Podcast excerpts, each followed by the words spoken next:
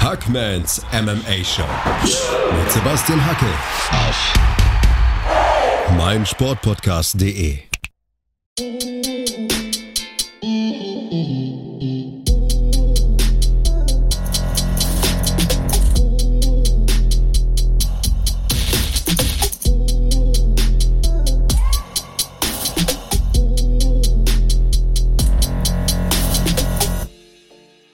da draußen und herzlich willkommen zu einer neuen Ausgabe von Hackmans MMA Show auf meinsportpodcast.de.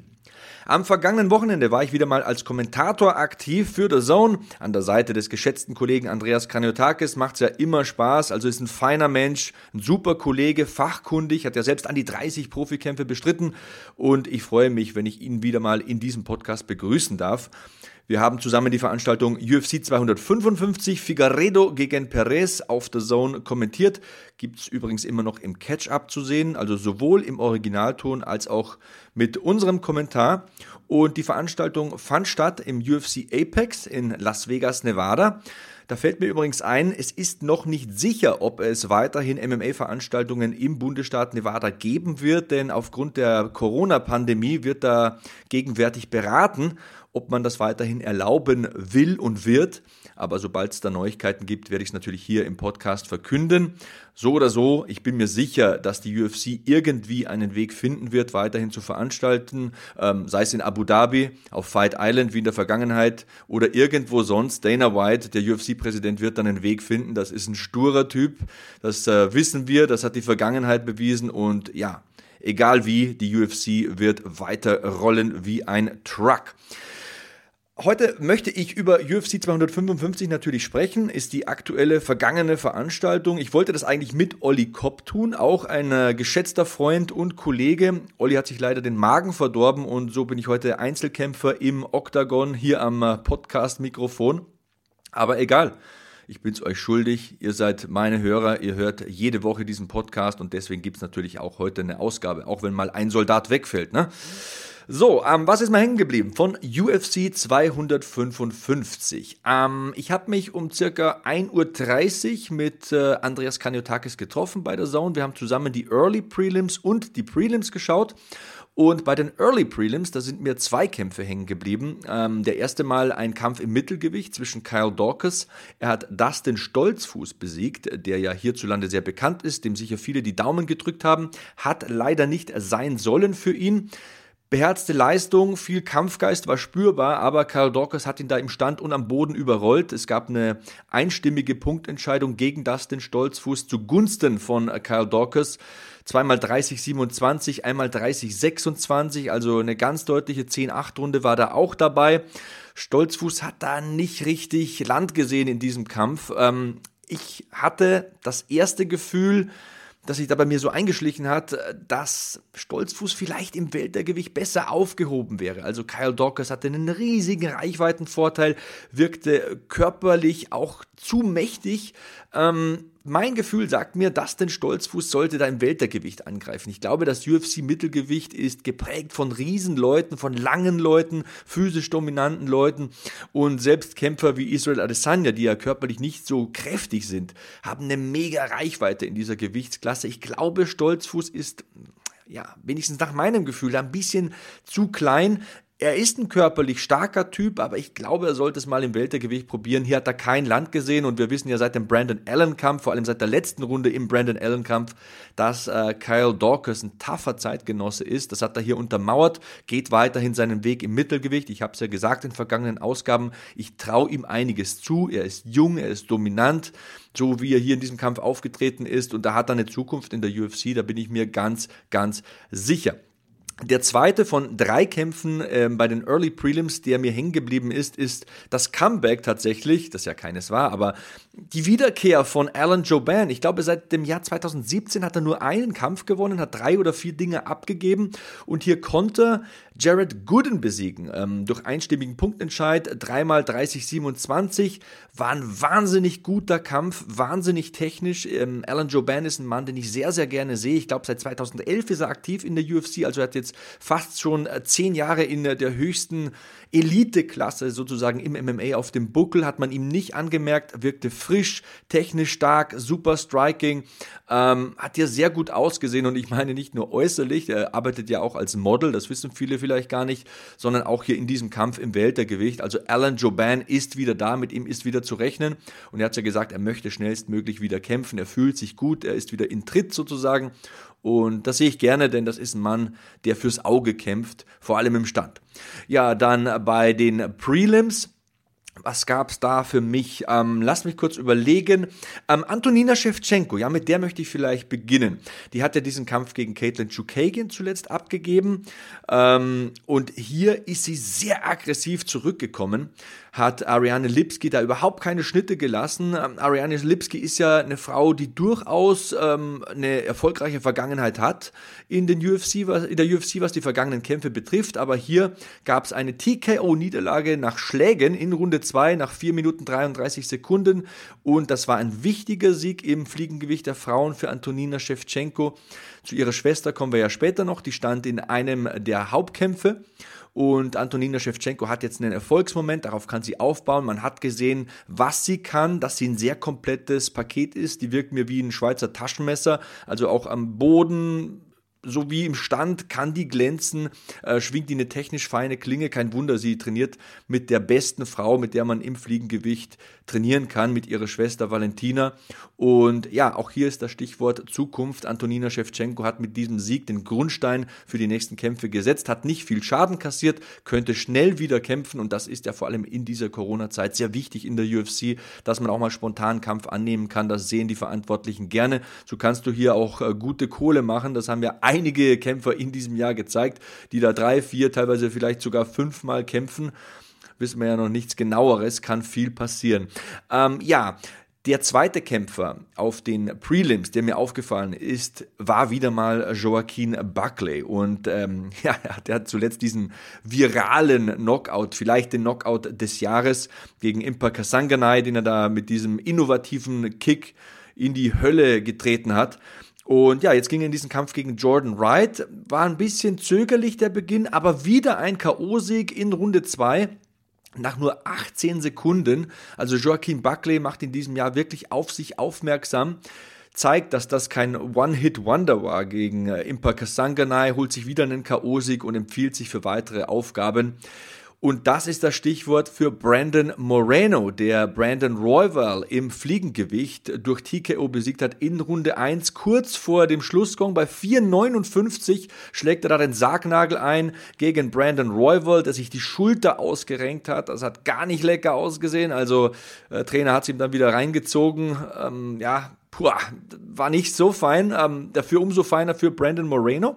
Denn Brandon Moreno hat wieder mal sein gutes Striking bewiesen, hat äh, gezeigt, dass er aggressiv am Boden zu Werke geht und hat sich hier den Titelshot äh, verdient. Also wird jetzt einen Titelkampf bekommen von der UFC und das ist sehr, sehr interessant, weil es wurde heute bekannt, dass der eigentlich angedachte Main Event von UFC 256 Jan gegen Sterling abgesagt worden ist. Also Petr Jan kann den Kampf offenbar nicht bestreiten. Warum ist noch nicht genau bekannt.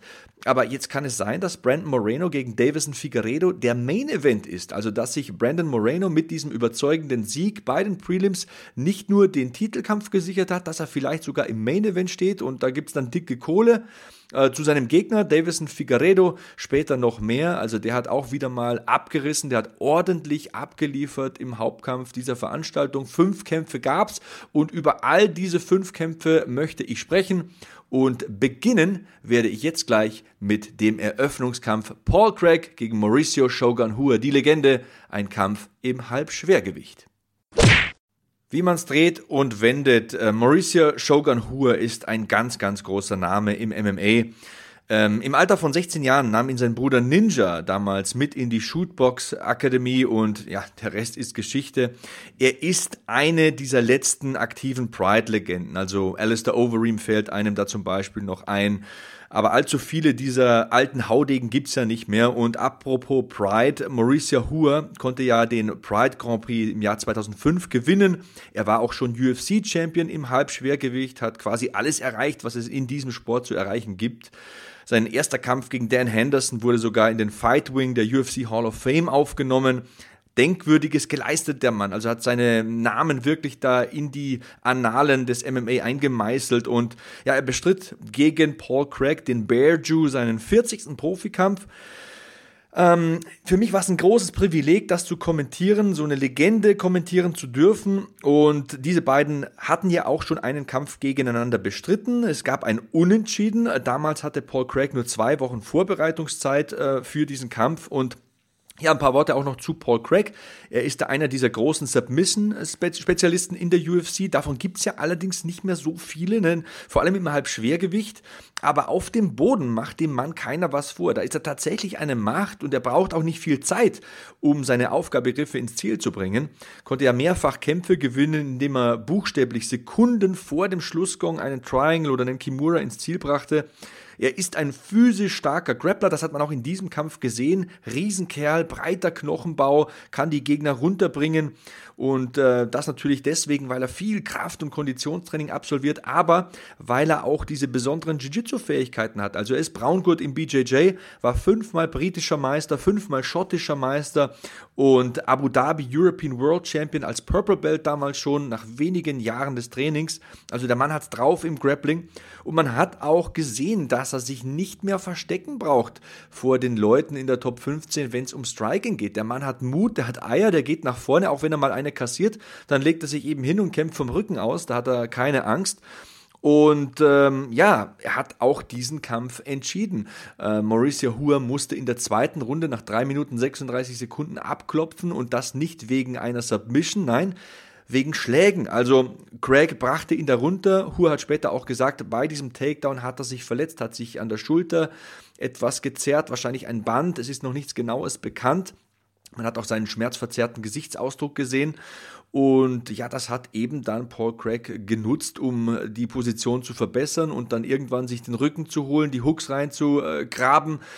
Shogun Hur flach zu machen und auf ihn einzuhämmern und das äh, Ground and Pound hat dann bewirkt, dass äh, Shogun Hur abgeklopft hat, wahrscheinlich auch wegen der Verletzung.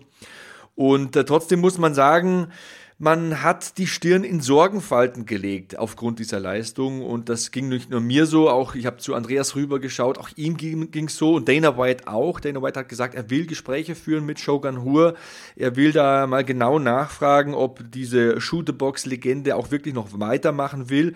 Der Mann ist seit fast 20 Jahren aktiv, also ist jetzt mittlerweile 38, das ist noch kein hohes Alter, aber hat eben schon viele Meilen auf dem Tacho, hat viele Schlachten geschlagen, vor allem auch früher bei Pride. Ich meine, wenn man sich da mal seine Bilanz durchliest, zwölf Siege, nur eine Niederlage bei Pride, äh, Siege gegen Quinton Jackson, gegen Rampage, Akihiro Gono, Antonio Rogerio Noguera, zweimal gegen Alistair Overeem, Ricardo Arona, Kevin Randleman, Kazuhiro Nakamura, also was der Mann angerichtet hat an Chaos in seiner Karriere. 21 an der Zahl, super aggressiv immer gewesen, äh, hat diesen exzellenten Background im Muay Thai und auch im Jiu-Jitsu. Ähm, trainiert immer noch zweimal am Tag, aber auch der Zahn der Zeit nagt eben an ihm und das hat man da festgestellt. Dana White hat gesagt, er wirkte alt, er wirkte langsam, er wirkte müde, er will sehr genau prüfen, ob es noch Sinn macht für ihn in der UFC zu kämpfen. Und ähm, ja, ich glaube, Einerseits möchte ich ganz klar sagen, Mauricio Hua soll selbst entscheiden, wann er in den Ruhestand gehen will. Das hat er sich verdient aufgrund seiner Leistungen in der Vergangenheit, in den letzten zwei Jahr Jahrzehnten. Er ist ja unter anderem der einzige Fighter, der zwei UFC Hall of Famer hintereinander K.O. schlagen konnte mit Coleman und Liddell. Ähm, hat noch einen Hall of Famer besiegt, in Forrest Griffin, damals 2011, glaube ich, war es. Ähm, und ist auch in diesen Kampf gegangen mit einer tollen Bilanz. Also hatte nur einen der letzten sieben Kämpfe verloren. Trotzdem, dieses Mal war er die Nummer 14 gegen die Nummer 15 der Welt, gegen Paul Craig. Und da hat man gesehen, so die Top 15, das ist vielleicht mittlerweile ein bisschen viel für Shogun Hua. Also er wird prüfen müssen, wie er weitermachen will, ob er weitermachen will. Anderson Silva hat ja zum Beispiel in dieser Woche gesagt, dass er außerhalb der UFC auf hohem Niveau weiterkämpfen will. Also die bekommen das nicht raus und das ist ja auch irgendwie bewundernswert, dass man diesen Kampfgeist hat, dass man es den Fans weiterhin beweisen will. Aber ich würde es mir genau überlegen an seiner Stelle. Bei Paul Craig auf der anderen Seite hat man gesehen, dass die Entwicklung weitergeht, dass er nicht nur am Boden, sondern auch im Stand gefährlich ist. Und ja, Er klopft jetzt an die Top 10 an und äh, wir klopfen gleich an den zweiten Kampf des Abends an. Es war ein Kampf im Fliegengewicht der Frauen. Caitlin Chukagian gegen Cynthia Cavillo in 30 Sekunden. Hier bei Hackmans MMA Show auf meinsportpodcast.de. Schatz, ich bin neu verliebt. Was? Drüben. Das ist er. Aber das ist ein Auto. Ja, eben. Mit ihm habe ich alles richtig gemacht. Wunschauto einfach kaufen, verkaufen oder leasen. Bei Autoscout24. Alles richtig gemacht. Weiter geht's mit Hackmans MMA Show auf meinsportpodcast.de. Ihr hört Ausgabe 63. Ich spreche heute ein bisschen über UFC 255, Figueredo versus Perez aus dem UFC Apex in Las Vegas, Nevada. Wir haben ein bisschen über die Prelims gesprochen. Ich habe den Eröffnungskampf beleuchtet und wir sind hängen geblieben bei einem Kampf im Fliegengewicht der Frauen.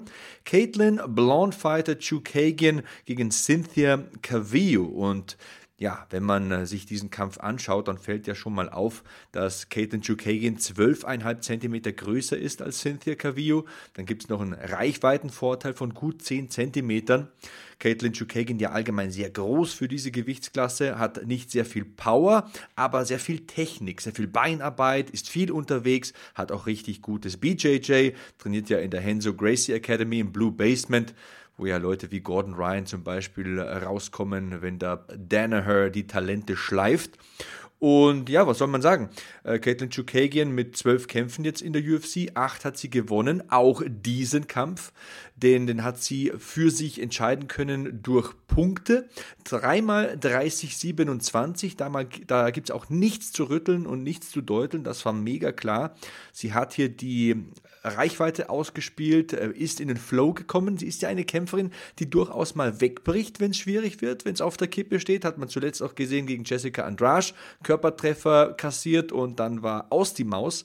Aber hier ist sie in ihren Flow gekommen, ähm, hat ihren Weg gefunden in diesem Kampf, hat ihre Stärken ausspielen können. Und ja, vielleicht ein paar Worte auch noch zu Caitlin Chukagian. Ich meine, wir haben sie ja zuletzt vor vier Wochen gesehen, also das hier also mal wieder zurück in die Erfolgsspur, das halten wir mal fest.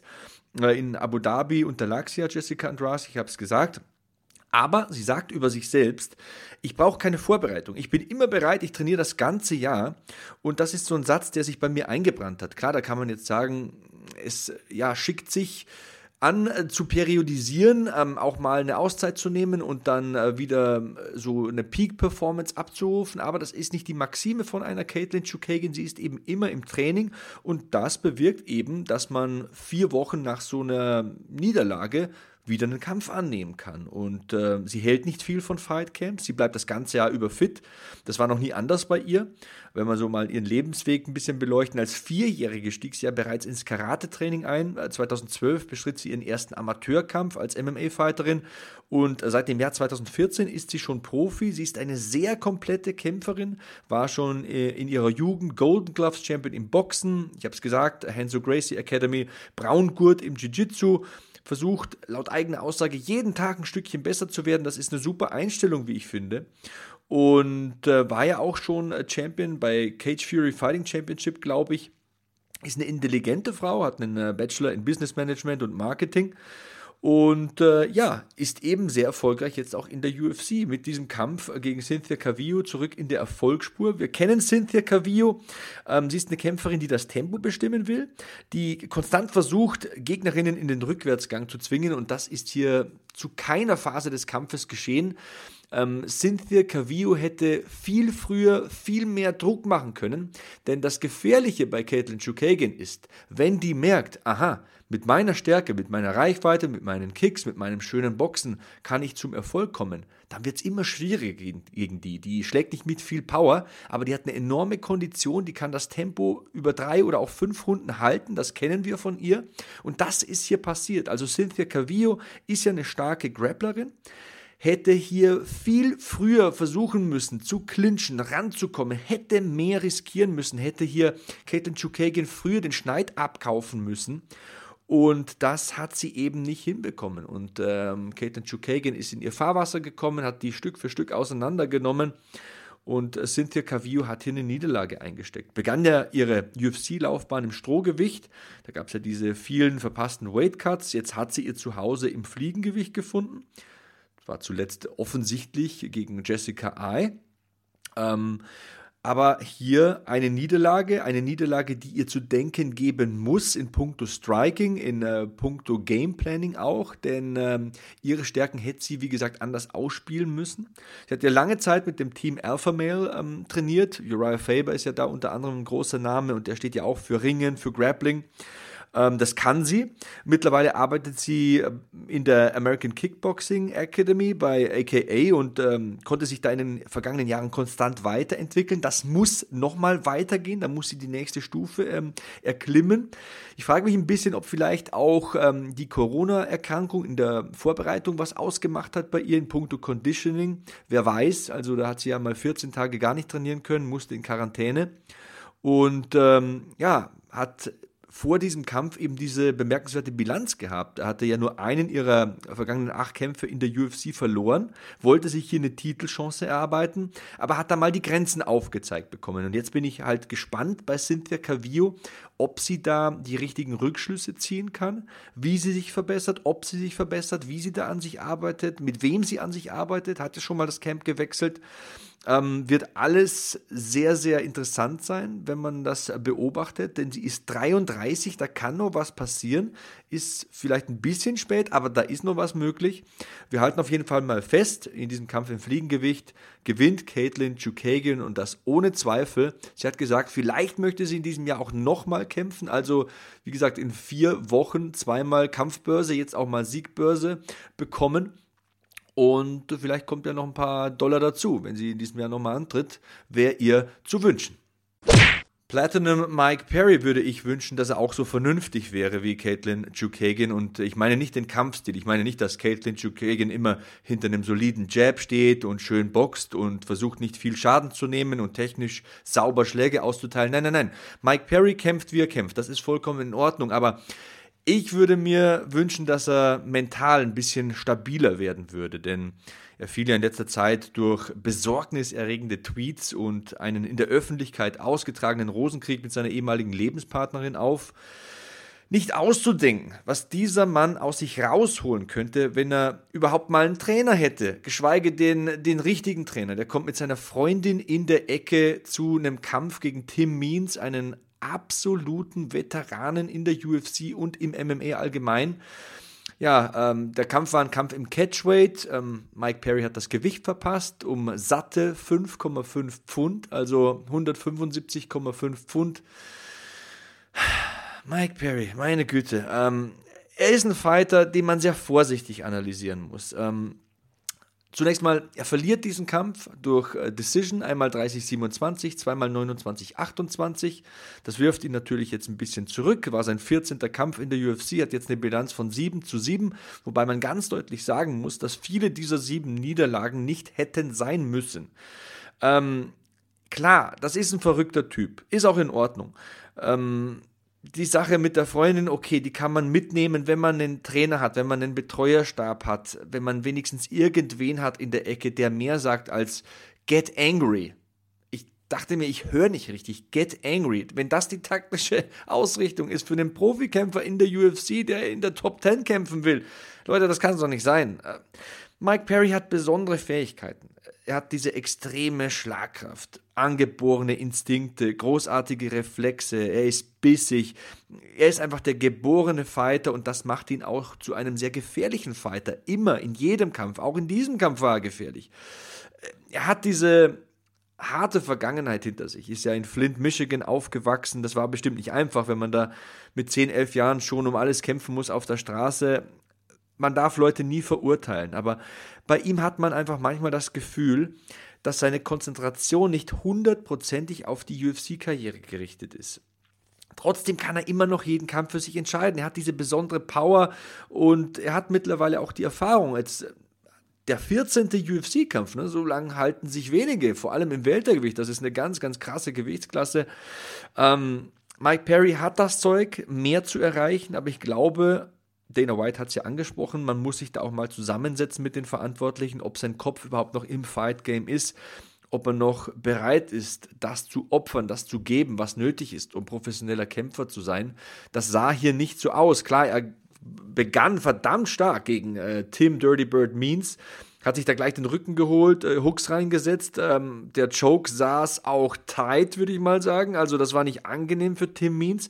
Aber das ist einfach ein Routinier, der viele tiefe Gewässer gesehen hat hier im MMA und dann schlüpft er raus, übersteht diesen ersten Sturm und dann spielt er einfach das aus, was ihn stark macht. Zum Beispiel einen guten Jab, solides Boxen, diese Step-in-Elbows immer wieder durch die Deckung, hat äh, sich ja, nicht verausgabt, hat sein Tempo gleichmäßig gezeigt in diesem Kampf. Mike Perry wurde immer schwächer, wurde immer langsamer, wurde immer unsauberer, die Löcher in der Deckung wurden mehr. Ich glaube, am Ende hat Team Means doppelt so viele Treffer verbucht wie Mike Perry. Also der Sieg geht vollkommen in Ordnung für den 36-jährigen Veteran aus Albuquerque. Trainiert ja bei Fit NHB. Und ähm, Respekt vor Tim Means. Also, das war sein 45. Profikampf. Hat er auch eine bemerkenswerte Geschichte. Da gibt es durchaus Parallelen zu Mike Perry. Hat er auch kein einfaches Aufwachsen, kein einfaches Erwachsenwerden. Ähm, sein Coach Tom Vaughn holte ihn damals als 18-Jährigen von der Straße, denn Means hatte sich mit den falschen Leuten eingelassen, war in der Gang unterwegs, war mehrfach vorbestraft, stand einfach kurz vor dem Abgrund, äh, war im Knast aber äh, der Kampfsport rettete sein Leben und seine Familienverhältnisse waren nicht einfach. Da war er nicht der Einzige, der im Knast war.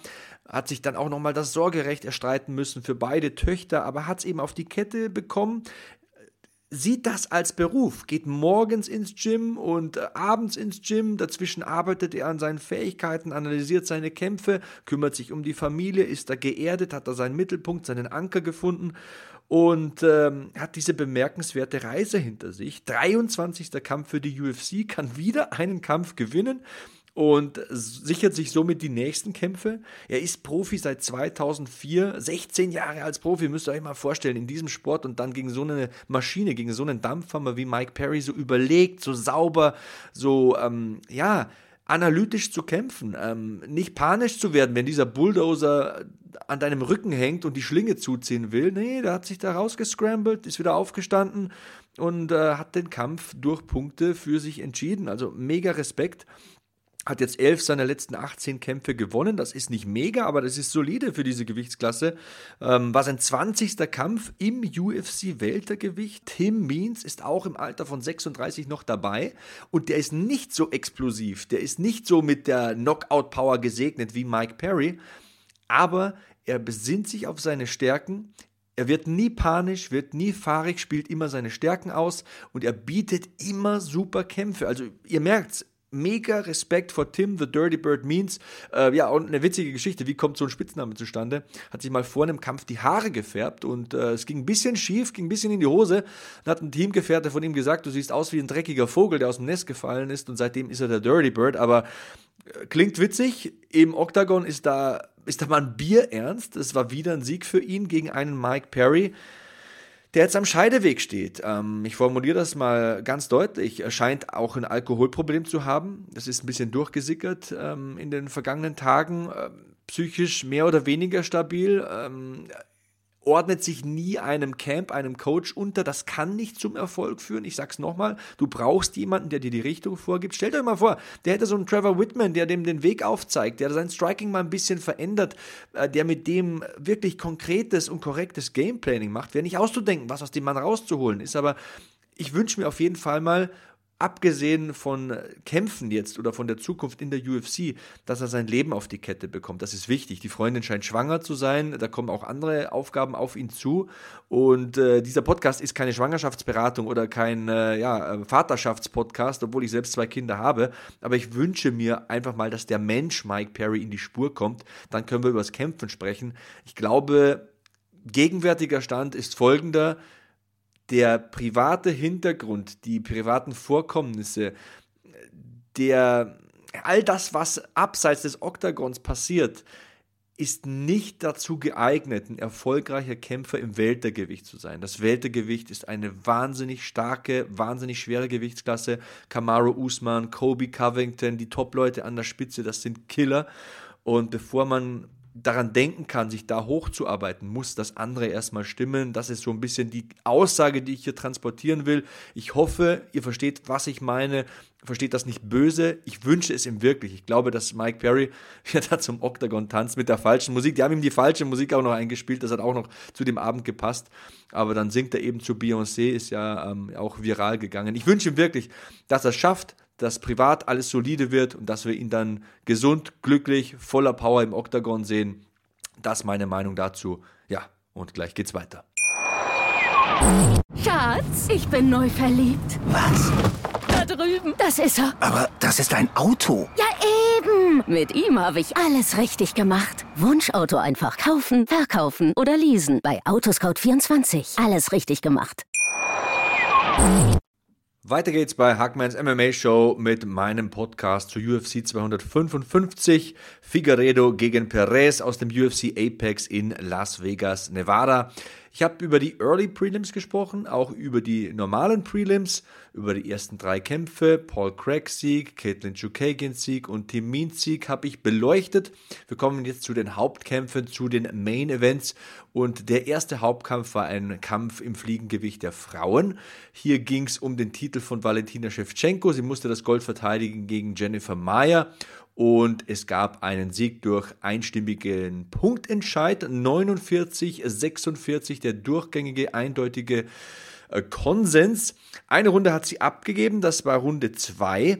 Und äh, ja, man ertappt sich dabei, wie man das fast schon ein bisschen überbewertet, wenn eine Valentina Shevchenko, diese Galionsfigur in dieser Division, mal eine Runde abgibt, mal nicht so unantastbar wirkt gegen eine Jennifer Meyer, die ja auch zu den besten Kämpferinnen der Welt gehört. Machen wir uns mal nichts vor.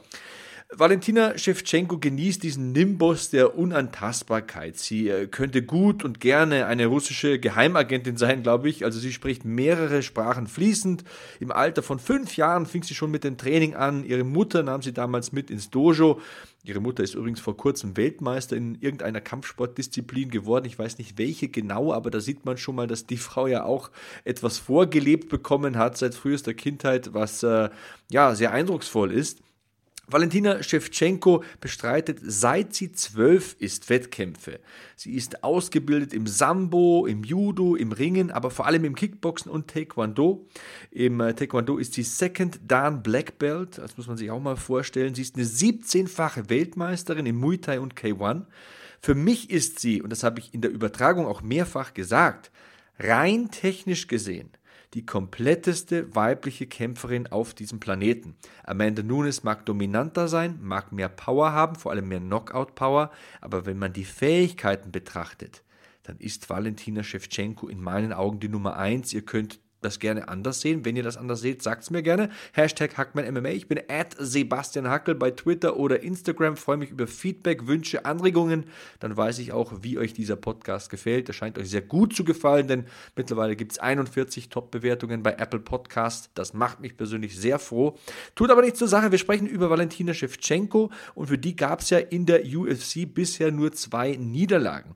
Zweimal unterlag sie Amanda Nunes. Ich habe es gesagt, das ist die dominanteste Kraft Kraft im Frauen-MMA. Das waren aber Kämpfe im Bantamgewicht. Die Heimat, die eigentliche angestammte Heimat von Valentina Shevchenko ist ja, ist Bishkek in Kirgistan, aber ist vor allem das Fliegengewicht in der UFC. Die Klasse bis 125 Pfund, also 56,7 Kilo, da ist sie die Titelträgerin und ähm, da ist sie die unbestrittene Königin. Jennifer Meyer wollte sie vom Thron stoßen, ähm, hat da eine gute zweite Runde gekämpft. Als es in die dritte ging, in der ersten Hälfte war das auch ziemlich ausgeglichen, ziemlich knapp. Jennifer Meyer, man muss auch lobend erwähnen, sie hatte in der Vergangenheit oft Probleme mit dem Gewicht, war dieses Mal auch überhaupt kein Problem, ging mit 124,5 Kilo auf die Waage. Und sie war ja bereits Champion im Fliegengewicht bei Invicta. Also Jennifer Meyer wirklich hat einen Stein im Brett bei mir, nicht nur wegen dieser Leistung, die hat eine Wahnsinnskarriere bisher hingelegt. Ähm, nach ähm, ihrem überzeugenden Auftritt gegen Joanne Calderwood hat sie sich ja diese Titelchance erarbeitet und äh, hat bisher sieben Kämpfe in der UFC bestritten. Ähm, wenn man diesen Kampf mit einrechnet, kommt aus dem Muay Thai, versucht immer nach vorne zu gehen, Druck zu machen, hat sie wie gesagt auch vor allem in Runde 2 gemacht, ähm, konnte in ihrer Heimat Brasilien sehr viele Titel im Muay Thai gewinnen, ist auch Brazilian Jiu-Jitsu Black Belt. Somit kann man sich auch erklären, wieso sie den Bodenkampf überstehen konnte gegen Valentina Shevchenko, denn die hat dieses Duell sehr oft am Boden gesucht und wir wissen mittlerweile auch warum. Sie hat sich in der Vorbereitung das Innenband gerissen im Knie und äh, musste da ein bisschen den Plan ändern, ähm, wirkte vielleicht auch deswegen im Stand nicht so sicher gegen eine gestandene Muay Thai-Kämpferin, wie Jennifer Meyer nun mal eine ist. Und Jennifer Meyer hat für mich die Performance ihres Lebens gebracht, auch wenn sie hier verliert, auch wenn sie vier Runden abgibt. Äh, nach der erfolgreichen Invicta-Karriere hat sie sich für mich jetzt auch in der UFC etabliert. Selten hat eine Frau im Fliegengewicht Valentina Bullet Shevchenko so Paroli geboten. Auch Jennifer Meyer hat einen ausgezeichneten Hintergrund. Ähm, trainiert ja auch seit sie 15 ist, wurde mit 21 Jahren Profi, zuletzt äh, Performance of the Night gegen Joanne Calderwood und ähm, sie hat neun ihrer letzten zwölf Kämpfe gewonnen. Und gegen so eine Valentina Shevchenko kann man verlieren. Shevchenko hat in diesem Kampf alles geben müssen, also wirkte nicht eindeutig überlegen im Stand, hat viele Würfe probiert und auch viele davon durchbekommen, hat am Boden meines Erachtens dieses Duell entschieden, hat dann Jennifer Meyer die Spritzigkeit genommen, die musste viel scramblen, viel kämpfen, hatte dann nicht mehr diese Dynamik am Ende auch und äh, so hat äh, sich Valentina Shevchenko Runde für Runde gesichert. Am Anfang in der ersten Runde ist noch nicht viel passiert. Ähm, Valentina Shevchenko wirkte da technisch ein bisschen besser. Dann kam diese starke zweite Runde.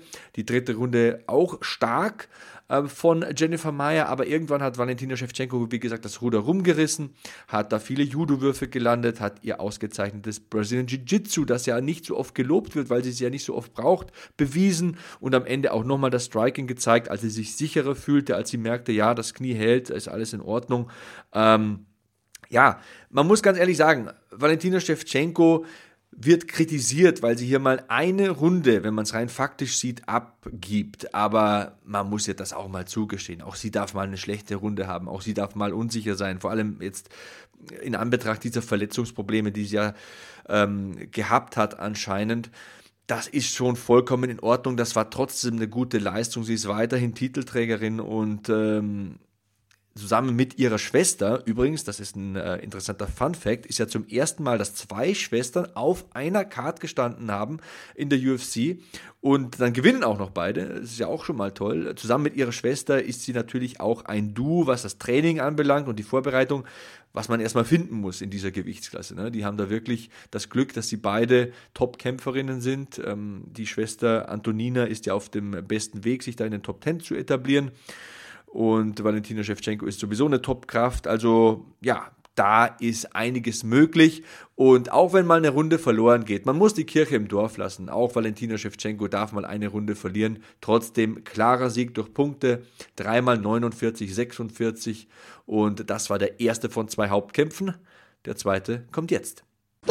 Im Main Event gab es nämlich eine bockstarke Leistung von Davison Deus da Guerra Figueredo. Der Kriegsgott hat mal wieder den Hammer auf den Gegner einwirken lassen in Form eines Guillotine Chokes. Nach nur einer Minute und 57 Sekunden in Runde 1 war Schluss. Davison Figueredo, der Champion, verteidigt sein Gold gegen den Herausforderer Alex Perez durch Submission in einem Guillotine Choke und Davison Alcantara Figueredo, wie er mit komplettem Namen heißt, hat hier wieder mal gezeigt, aus welchem Holz er geschnitzt ist. Ich kämpfe seit ich neun Jahre alt bin das ist ein Zitat von Davison Figueredo. Ist in extremer Armut aufgewachsen, ohne Strom, ohne finanzielle Mittel, Wasser und Essen waren dann nicht unbedingt an der Tagesordnung, Hunger und Durst waren die ständigen Begleiter.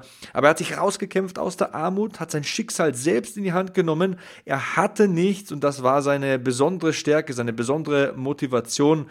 Ich habe es gesagt, Deus da Geha nennen sie ihn, den Gott des Krieges, so wird er genannt und er bringt gefährliche Waffen mit in die Schlacht. Also er ist ein Fighter mit großer Intensität, mit sehr viel Speed, er hat diesen verrückten Stil, steht sehr seitlich, das erinnert mich ein bisschen immer an Conor McGregor, besonders aggressiv, ähm, Bisher gab es ja nur eine Profiniederlage gegen Jussier Formiga, der für mich übrigens äh, total überraschend entlassen wurde von der UFC.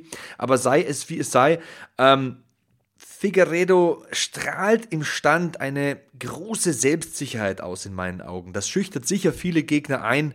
Dazu kommt dann das ausgezeichnete Distanzgefühl, extreme Reflexe, tolle Maidbewegungen mit dem Kopf, eine außergewöhnliche Power auch für diese Gewichtsklasse. Das ist eine leichte Gewichtsklasse bis 56,7 Kilo. Da gibt es nicht viele Powerpuncher. Er ist mit Sicherheit der stärkste, was das betrifft großartiges Reaktionsvermögen, auch wenn er Takedown-Möglichkeiten sieht. Ähm, dieser Scissor Sweep, dieser Scissor Takedown, äh, da geht er zum Bein, täuscht den Leglock an, dann lockt er Alex Perez in die Guard, zieht die Guillotine zu und der muss tappen. Ich glaube, der dachte eigentlich, ich bin fast draußen. Und es hat auch so ausgesehen, aber Figueredo macht das perfekt. Das war ein sogenannter Panik-Tap, also das hatte nichts mit Luft zu tun. Er hat einfach den Unterarmknochen so an den Kehlkopf gedrückt, dass Perez nichts anderes übrig blieb, als zu tappen. Das war perfekt gemacht und genau das wollte er. Das hat er auch gesagt. Ich habe diese Falle gestellt, damit er das Bein verteidigt und in die Guard geht. Und ja, da hat er diesen Guillotine-Choke. Allgemein ein großer Spezialist, was Würgegriffe betrifft, nicht nur Knockouts. Ähm, hat jetzt fünf Siege durch Guillotine Choke auf dem Konto. Armbars haben wir schon gesehen in seiner Karriere, Arm Triangle Chokes, Rear Naked Chokes. Ähm, jetzt fünf Siege in Folge, elfter Sieg in der ersten Runde. Davison Figueredo ist im Alter von 32 Jahren auf dem absoluten Zenit seiner Leistungsfähigkeit.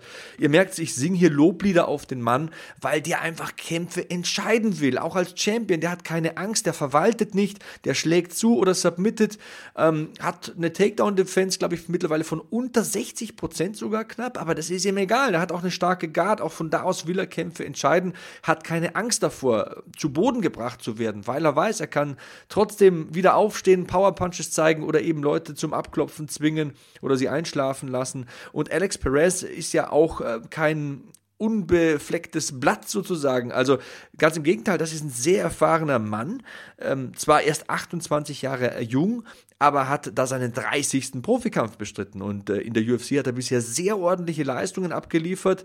Ähm, 2017 kam er ja über die Contender Series in den Hauptkader und ähm, seitdem stehen da sechs Siege und jetzt zwei Niederlagen zu Buche. Bis zuletzt sah man ihn häufig bei den Prelims, aber auch wenn das eine Niederlage war, ich bleibe dabei, Perez hat sich über die Jahre durch konstante Arbeit zu einem kompletten Kampfsportler entwickelt, stand zu Recht in diesem Main Event und betont ja seit Jahren, dass er Champion werden will. Er hatte die Chance dazu. Ähm, wollte wahrscheinlich auch seine ringerischen Fähigkeiten ein bisschen ausspielen, hat ja gutes Ground and Pound, ähm, kommt aus dem Ringen, hat immer diese gute Handgelenkskontrolle am Boden über die Gegner, aber das hat man hier nicht gesehen. Wie gesagt, nach nicht mal zwei Minuten war hier Schluss. Auch er hatte in der Vergangenheit häufig Probleme mit dem Gewicht machen, hat ja fünfmal in seiner Karriere das Gewicht nicht geschafft. Dieses Mal war es kein Problem. Der Titelkampf war anscheinend eine besondere Motivation, aber er hat eben mal gesehen, aus welchem Holz Davison Figueredo geschnitzt ist. Und ähm, Figueredo hat dann auch was Interessantes gemacht, was ich auch cool finde. Das zeugt von Selbstbewusstsein, das zeugt von Selbstvertrauen. Hat nach dem Kampf als Champion im Postfight-Interview bei Joe Rogan gesagt, ich will den Moreno haben. Der hat heute bei den Prelims gewonnen. Brent Moreno hat ja, wie gesagt, Brandon Royval besiegt durch TKO in Runde 1. Hat gesagt, den, den Jungen, den gebt er mal, lasst uns in ein paar Wochen gleich kämpfen. Dann machen wir noch einen Kampf. Ich habe nichts kassiert in dem Kampf. Ich bin bereit. Das nenne ich Champion. Verwaltet nicht, sucht sich selbst die Herausforderer. Das ist ja auch schon aus der Mode gekommen hier in der UFC. Lediglich vielleicht ein Israel Adesanya sagt, gegen den oder den will ich kämpfen. Ähm, auch wenn es dann Joel Romero ist, gegen den keiner kämpfen will. Aber das sticht raus, das gefällt mir. Und das war ja eine totgesagte Gewichtsklasse, dieses Fliegengewicht. Ne? Als Henry Cejudo da den Titel niederlegt und sich verabschiedet, war ja der vermeintliche Retter der Gewichtsklasse. Da haben ja viele gesagt, oh, es ist nur eine Frage der Zeit, bis äh, diese Gewichtsklasse wieder begraben wird. Ich sage, Davison Figueredo hat die Schaufel in die Hand genommen, hat diese Gewichtsklasse wieder ausgegraben, macht sie mega interessant, ist ein Finisher, konnte zuletzt Joseph Benavides zweimal vorzeitig besiegen, lässt hier keine Zweifel. Diese Gewichtsklasse ist am Leben. Ich sehe gerne Kämpfe der Fliegengewichtsdivision. Also, unterm Strich bleibt stehen Davison Figueredo mit dem 20. Sieg in seiner Karriere. Die Bilanz übrigens auch außergewöhnlich. 20 zu 1 jetzt, einzige Niederlage gegen Jussier Formiga. Da wird es kein Rückmatch mehr geben aufgrund der Entlassung von Formiga. Aber ihr wisst, was ich damit sagen will.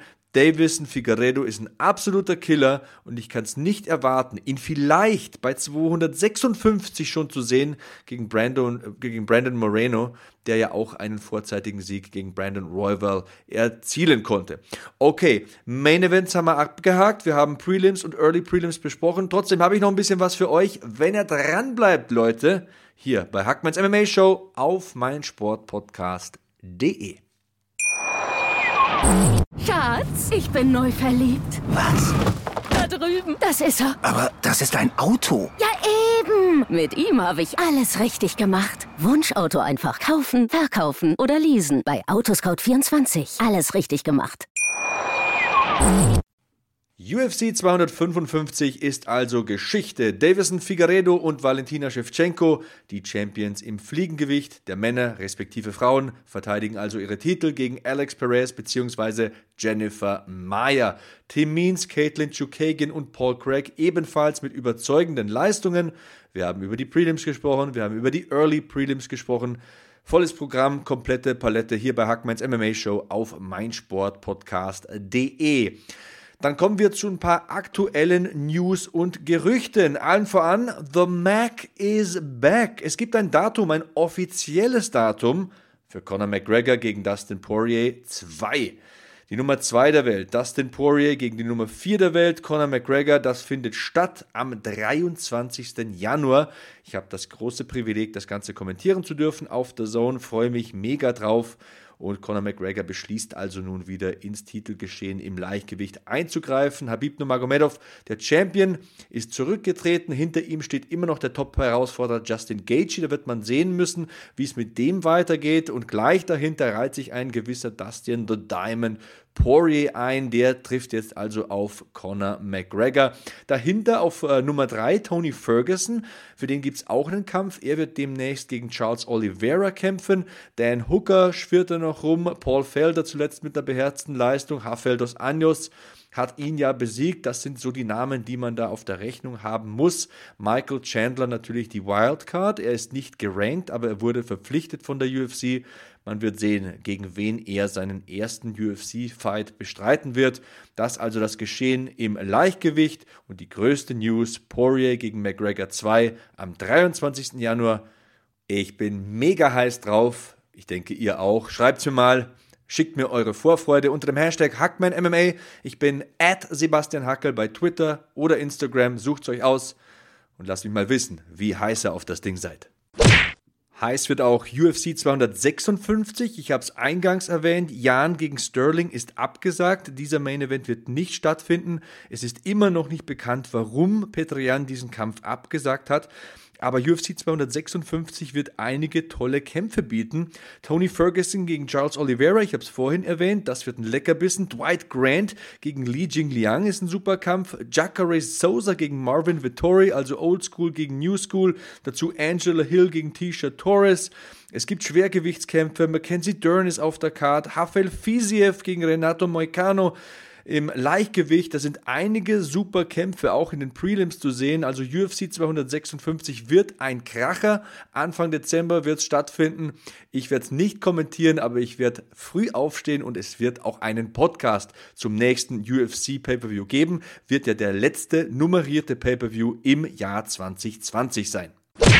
Die letzte UFC-Veranstaltung überhaupt im Eventkalender 2020 wird am 19. Dezember stattfinden, genauer gesagt in der Nacht vom 19. auf den 20. Dezember. Edwards gegen Kimaev ist da der Main Event bei der Fight Night. Ein Kampf im Weltergewicht. Also Kimaev hat nach diesem tollen Jahr, nach drei Siegen in Folge, einen dicken Fisch an der Angel. Mal sehen, ob er sich an dem verschlucken wird. Äh, Edwards hat sich ein bisschen verpokert mit der UFC, hat da ein bisschen äh, zu sehr den dicken Max raushängen lassen und äh, wollte einen Titelkampf oder einen Topkampf. Und jetzt haben sie ihm Kimal vorgesetzt in der Nacht vom 19. auf den 20. Dezember wird es stattfinden. Ich bin mega gespannt auf diesen Kampf. Ich werde das kommentieren. Das wird der letzte Event sein in diesem Jahr, den ich selbst auf der Zone kommentieren werde. Lasst euch das nicht entgehen. Im Weltergewicht kracht zwischen Leon Edwards und Hamzat Kimaev in der Nacht vom 19. auf den 20. Dezember. Die erste Veranstaltung 2021 ist auch schon bekannt. Max Holloway, der Blessed Express, ist zurück. In der Nacht vom 16. auf den 17. Januar wird das stattfinden. Und zwar Max Holloway gegen Calvin Cater. Also jetzt nach zwei Niederlagen gegen Alexander Volkanovski ist Holloway zwar immer noch die Nummer 1 der Welt, aber er trifft da auf die Nummer 6 der Welt, auf einen mega starken Boxer aus Boston, Calvin Cater. Das wird ein Duell sein. Ich hoffe es wenigstens, dass sich ihm Stand zuträgt. Stand and Bang zwischen Max Holloway und Calvin Cater, also in der Nacht vom 16. auf den 17. Januar. Das wird der Auftakt des Jahres 2021 in der UFC und auch das sollte man natürlich nicht verpassen. Besorgniserregende News gab es in dieser Woche zu Cody Garbrandt. Der ehemalige UFC-Champion im Bantamgewicht wollte ja am vergangenen Wochenende um die Krone im Fliegengewicht kämpfen gegen Davison Figueredo. Wir wissen, er hat diesen Kampf abgesagt. Wir wissen auch, es gab einen Bizepssehnenriss beim ehemaligen Champion im Bantamgewicht. So konnte er natürlich nicht kämpfen gegen einen absoluten Elite-Killer wie Davison Figueredo. Ich habe ihn ja vorhin ein bisschen analysiert für euch. Aber mittlerweile ist auch bekannt, Cody Garbrandt hatte eine Corona-Erkrankung im Sommer diesen Jahres und mittlerweile gibt es ja Schätzungen, dass ungefähr 10% der ehemals an Corona erkrankten Menschen Langzeitschäden zu befürchten hat und auch länger an den Folgen dieser Infektion leidet. Er gehört offensichtlich zu diesem Personenkreis, denn er klagt immer noch über viele Nebenwirkungen dieser Infektion. Unter anderem hat er Lungenprobleme, er hat dauernd Schwindelgefühle, fühlt sich mental momentan auch nicht auf der Höhe. Also das ist natürlich besorgniserregend. Da geht es mir auch vorrangig um die Gesundheit des Kämpfers. Ich werde mich weiterhin informieren und auch in diesem Podcast dann News dazu veröffentlichen. Cody Garbrandt also momentan ist dann nicht an einen Kampf zu denken. Er muss jetzt erst einmal die Effekte, die Auswirkungen dieser Corona-Infektion loswerden. Deswegen vielleicht auch nochmal mein Hinweis. Leute, setzt eine Maske auf, seid vernünftig. Das Ganze ist kein Spaß. Erfreuliche News gab es dafür am vergangenen Wochenende bei UFC 255, denn Mark Redner, UFC Senior Vice President of Government and Regulatory Affairs seines Zeichens, wird in die UFC Hall of Fame aufgenommen. Das wurde verkündet, das hat mich persönlich auch sehr gefreut, denn der Mann hat unglaubliche Verdienste, wenn man über MMA spricht hat in den 80er Jahren als Mitglied der Nevada State Athletic Commission begonnen, ist mittlerweile fester Bestandteil der UFC und der Mann hat sich über die Jahrzehnte dafür eingesetzt, dass ja dieser rudimentäre wilde Westen-Kampfsport UFC zu einem seriösen globalen Phänomen wurde. Denn dank Mark Redner wurde die UFC und MMA irgendwann in 50 Bundesstaaten in Amerika erlaubt für legal erklärt und äh, wurde auch außerhalb der Vereinigten Staaten berühmt und legal. Also Mark Redner hat sich da unter anderem dafür eingesetzt, dass dieser Sport Regeln bekommt, nicht mehr so brutal war irgendwann wie am Anfang, hat sich für die Gesundheit der Athleten eingesetzt und hat sich auch mit seinem Namen dafür eingesetzt, dass die UFC in der Öffentlichkeit als seriöser Wettkampfsport wahrgenommen wurde. Das sind große Verdienste. Ich glaube nicht, dass wir MMA in der Form global als Sport erleben dürften, wenn es diesen Mann nicht gäbe. Deswegen Chapeau, Herr Redner, vollkommen zu Recht diese Aufnahme in die UFC Hall of Fame. Und Olli Kopp, der ja eigentlich heute mein Gast hätte sein sollen, kennt Mark Redner sehr gut, hat schon oft mit ihm gesprochen, hat ihn schon erlebt als Person, hat eigentlich nur Positives mir berichtet. Deswegen wollte ich mit Olli eigentlich heute ausgedehnt über diesen Mann sprechen. Leider ist Olli krank geworden, aber ich verspreche euch eins, wir holen das irgendwann nach. Aber ihr wisst auch, Mark Redner, also der UFC Senior Vice President of Government and Regulatory Affairs, ist jetzt in der Hall of Fame. Chapeau, Herr Redner. Beschließen möchte ich diese heutige Ausgabe von Hackmans MMA Show auf meinsportpodcast.de mit einer Frage. Was denkt ihr? Was kommt als nächstes für Valentina Shevchenko? Sie ist die Titelträgerin im Fliegengewicht, hat den Titel verteidigt am vergangenen Wochenende. Viele meinen ja, es könnte Jessica Andrade sein. Und viele meinen ja auch, dass Jessica Andrade, dieser Bulldozer, dieses kompakte Paket, eine richtig gefährliche Gegnerin für die Technikerin, für die filigrane Kämpferin aus Kirgistan sein könnte. Da würde mich mal eure Meinung interessieren. Denkt ihr, dass das ein interessantes Matchup ist? Denkt ihr, dass ähm, Andrasch diese Titelchance verdient hätte? Denkt ihr, dass sie Valentina Shevchenko vielleicht sogar gefährlich werden könnte? Also da interessiert mich tatsächlich eure Meinung. Wie seht ihr dieses Matchup? Wann könnte es stattfinden? Andrasch hat ja zuletzt auch eine bockstarke Leistung gegen Caitlin Chukagin gezeigt und die zu besiegen ist kein Kinderspiel. Ich habe ja heute viel über Chukagin auch gesprochen. Also, Hashtag HackmanMMA. Ich bin at Sebastian Hackel bei Twitter oder Instagram. Sucht es euch aus. Und dann sprechen wir in der nächsten Ausgabe darüber. Ich möchte auch gerne vielleicht mit euch persönlich darüber sprechen.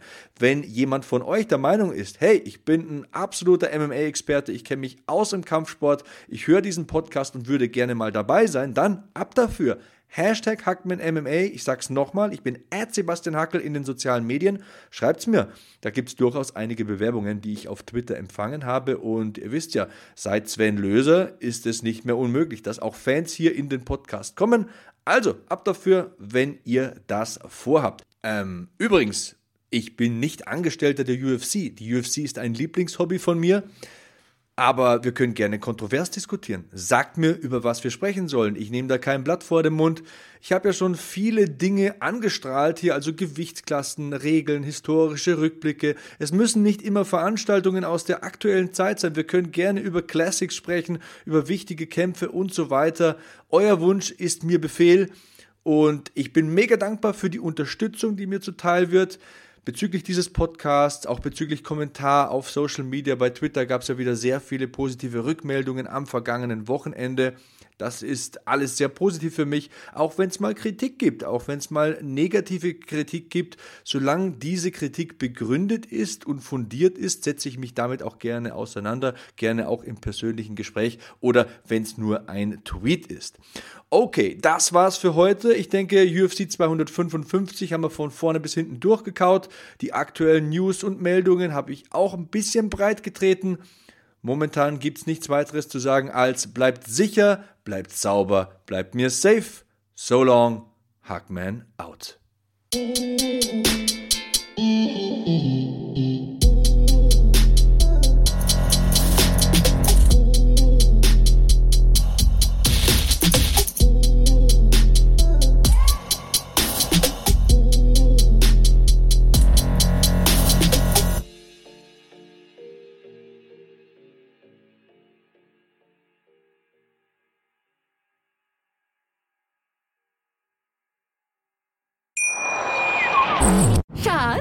Bin neu verliebt. Was? Da drüben. Das ist er. Aber das ist ein Auto. Ja, eben. Mit ihm habe ich alles richtig gemacht. Wunschauto einfach kaufen, verkaufen oder leasen. Bei Autoscout24. Alles richtig gemacht. Hackmans MMA Show mit Sebastian Hacke auf meinsportpodcast.de. Schatz, ich bin neu verliebt. Was? Da drüben. Das ist er. Aber das ist ein Auto. Ja, eben. Mit ihm habe ich alles richtig gemacht. Wunschauto einfach kaufen, verkaufen oder leasen. Bei Autoscout24. Alles richtig gemacht.